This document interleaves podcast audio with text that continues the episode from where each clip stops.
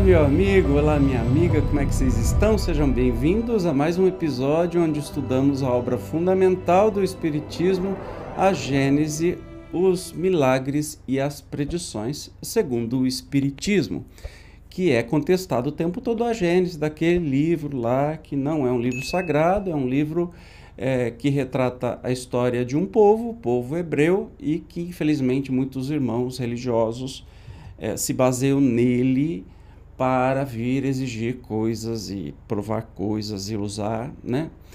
Para o seu bel prazer. E a gente está aqui justamente para estudar, lembrando que o Espiritismo, na época que foi escrito, né, a igreja era super forte e contrariar os ensinamentos da igreja nem a ciência ousava e muitos cientistas pagaram muito caro por isso e Kardec teve essa coragem danada de vir trazer aí ensinamentos maravilhosos e reais, né? Já que o espiritismo segue a ciência. Vamos falar hoje sobre cataclismos futuros. Sem mais demora, vamos para o texto. As grandes comoções telúricas se têm produzido nas épocas em que a crosta sólida da Terra, pela sua fraca espessura, quase nenhuma resistência oferecia à efervescência das matérias em ignição no seu interior. Tais comoções foram diminuindo à proporção que aquela crosta se consolidava. Numerosos vulcões já se acham extintos, outros os terrenos de formação posterior soterraram. Ainda, certamente, poderão produzir-se perturbações locais, por efeito de erupções vulcânicas, da eclosão de alguns vulcões novos, de inundações repentinas de algumas regiões. Poderão do mar surgir ilhas e outras ser por ele tragadas mas passou o tempo dos cataclismos gerais, como os que assinalaram os grandes períodos geológicos. A Terra adquiriu uma estabilidade que, sem ser absolutamente invariável, coloca doravante o gênero humano ao abrigo de perturbações gerais, a menos que intervenham causas desconhecidas a ela estranhas e que de modo nenhum se possam prever. Está falando aí dos meteoros, asteroides, né, que podem se chocar com o planeta Terra e vêm trazer aí modificações muito graves e muito grandes, que é um, um, perigo, um perigo iminente que vai acontecer. A gente só não sabe quando. É, os vulcões, a gente está vendo, tem muito, muito vulcão agora em atividade no planeta. Uh, tem outros super vulcões, que tem até séries falando disso, que podem acontecer a qualquer momento, como por exemplo o Parque Nacional de Yellowstone, nos Estados Unidos, que tem um super vulcão que pode trazer perturbação para o planeta inteiro, mas não a ponto de é, causar a inabitabilidade como alguns grandes acontecimentos causaram, então, garantindo aí a nossa permanência no planeta que está, de certa maneira, muito estável, perto do que já esteve no passado, não é? Quanto aos cometas, estamos hoje perfeitamente tranquilizados com relação à influência que exercem, mais salutar do que nociva, por parecerem eles destinados a reabastecer os mundos, se assim nos podemos exprimir, trazendo-lhes os princípios vitais que eles armazenam em sua corrida pelo espaço e com se aproximarem dos sóis. Assim, pois, seriam antes fontes de prosperidade do que mensageiros de desgraças a natureza fluídica, já bem comprovada capítulo vi, itens 28 e seguintes, que lhes é própria afasta todo o receio de choques violentos, porquanto, se um deles encontrasse a terra, esta o atravessaria, como se passasse através de um nevoeiro. Então, nós estamos falando aí de uma época que se temia muito o eclipse, povo ficava tudo apavorado, que é simplesmente uma sombra da Lua no planeta Terra, por exemplo. Nada demais, mas trazia mau agouro, etc e tal. Cometa, então, nem se fala, né? Que é o cometa que vem trazer desgraça, que vem trazer peste, que vem trazer... A gente sabe que não é nada disso, inclusive está passando... Eu acho que hoje, que eu estou gravando, passou o cometa Leonard, ou está passando. Eu, pessoalmente, não vi, mas é, existe aí muito, muito filme no YouTube que mostra a passagem.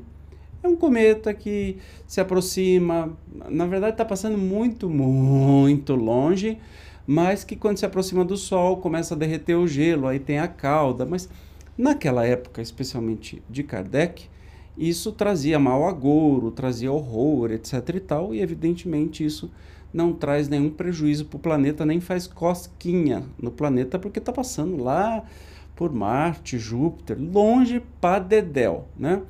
E nós temos monitorado todos os cometas, os asteroides potencialmente prejudiciais, e teremos tecnologia certamente de bombardear uh, estes asteroides que possam trazer aí alguma algum perigo em algum lugar específico, não é para o planeta Terra inteiro, como nos filmes, né, 2012 e outros filmes traz aí e faz a gente acreditar. Ainda menos de temer é a cauda que arrastam, visto que essa mais não é do que a reflexão da luz solar na imensa atmosfera que os envolve, tanto assim que se mostra constantemente dirigida para o lado oposto ao Sol, mudando de direção conformemente à posição deste astro. Essa matéria gasosa também poderia, em virtude da rapidez com que eles caminham, constituir uma espécie de cabeleira, semelhante à esteira deixada por um navio em marcha, ou a fumaça de uma locomotiva. Aliás, muitos cometas já se têm aproximado da Terra, sem lhe causarem qualquer dano. Em virtude das suas respectivas densidades, a Terra exerceria sobre o cometa uma atração maior do que a dele sobre ela, Somente uns restos de velhos preconceitos podem fazer que a presença de um cometa inspire terror. Olha que interessante, numa época que não tinha satélite, não tinha tecnologia de hoje, não se sabia, ó, como era avançado já o espiritismo para essa época, falando de cometa que a gente sabe que não faz nem cosca no planeta Terra. Mas é bonito, né? Porque tinha todo esse medo absurdo, esse temor pelos cometas, né? E, e o espiritismo sempre de braços dados com a ciência nos tranquilizando é, e aí explicando como é que funciona. Né? Deve-se igualmente lançar ao rol das hipóteses quiméricas a possibilidade do encontro da Terra com outro planeta, a regularidade e a invariabilidade das leis que presidem aos movimentos dos corpos celestes tornam carente de toda a probabilidade de semelhante encontro.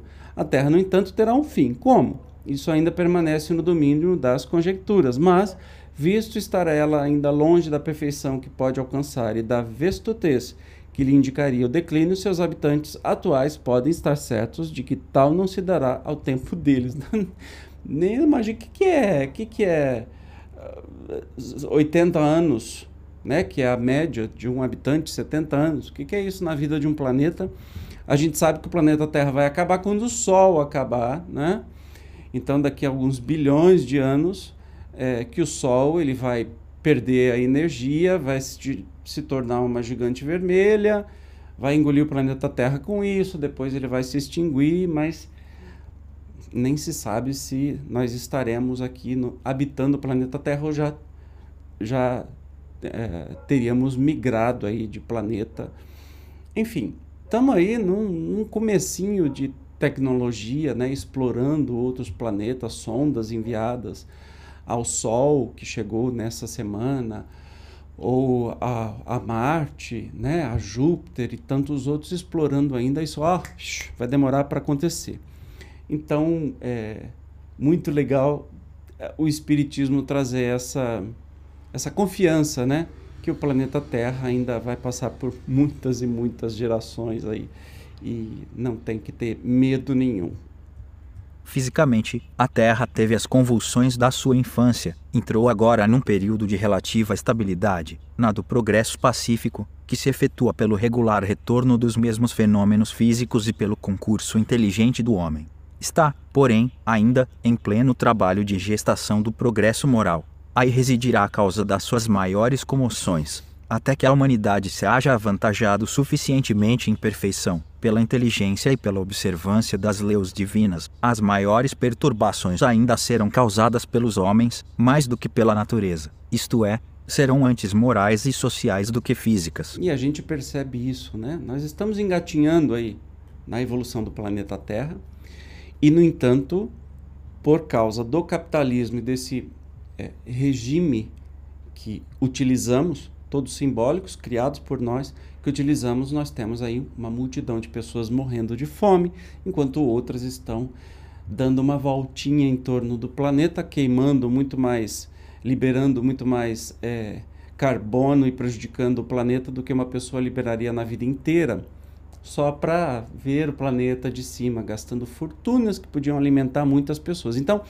o mal que a gente enfrenta hoje é muito mais causado por nós mesmos, da desigualdade, do egoísmo, do que cataclismas que vão acontecer com o planeta Terra. Então que a gente sempre se preocupe aí, porque nós temos o poder de transformarmos o planeta Terra num planeta regenerado onde todos seremos iguais, ou seja, partiremos aí para um princípio de socialismo onde as riquezas serão distribuídas de uma maneira menos desigual para as pessoas e num futuro, num planeta regenerado, caminharemos para o comunismo, onde ninguém será dono exatamente de nada e todo mundo terá tudo e mais alguma coisa que necessita para viver, inclusive sem a exploração em excesso dos recursos naturais. Mas isso é uma outra conversa que a gente tem mais para frente.